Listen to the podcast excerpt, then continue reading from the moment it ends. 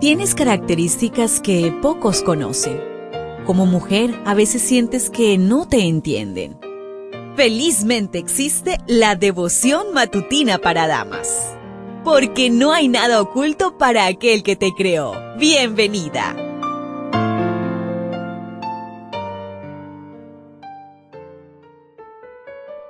Hemos llegado rápidamente al día jueves 2 de noviembre. Qué bendiciones encontrarnos nuevamente aquí en la matinal. Hoy trae por título la meditación Miedo versus convicciones. Juan 19.8 dice, Cuando Pilato oyó decir esto, tuvo más miedo. Los líderes judíos rechazaron la oferta de Pilato de soltar a Jesús después de azotarlo. Lo querían muerto Pilato debía persuadirlos a abandonar esa decisión o entregarles a Jesús para enfrentar la muerte. Estaba atrapado entre la justicia y sus intereses políticos.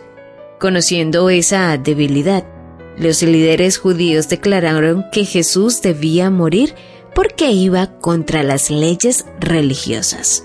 Tristemente, Pilato optó por salvar su propio prestigio a expensas de Jesús. Tenía poder pero no tenía convicciones. El poder sin convicción para hacer lo correcto es cobardía. Su falta de coraje llevó a Pilato a declarar culpable a un inocente, a Jesús, y liberar a un culpable, Barrabás. Lavó sus manos en público, pero no pudo limpiar su alma del crimen. Cuando tengas que decidir entre lo correcto o tus intereses, elige por convicción y no por miedo. Tres veces Pilato confesó que Jesús no era culpable, y esto lo puedes confirmar en Juan 18, versículo 38 y Juan 19, versos 4 y 6. Al declararlo inocente, pero azotarlo para apaciguar a los acusadores, demostró su debilidad y miedo. Los sacerdotes se valieron de su indecisión y presionaron más no pudieron probar que Jesús había quebrantado la ley romana, así que lo trajeron ante Pilato acusándolo de quebrantar las leyes religiosas y de blasfemia. La blasfemia era el crimen más serio de la ley judía y era castigado con muerte por apedreamiento.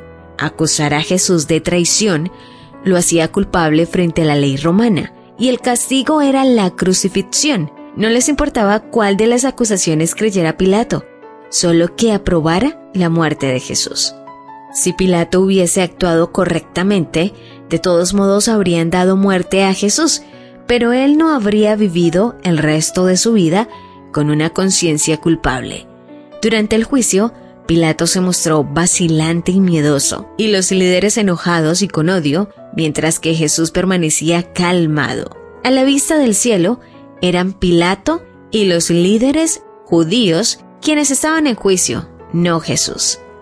Cuando seas cuestionada, recuerda que mientras tú puedas estar en juicio frente a tus acusadores, ellos están en juicio frente a Dios.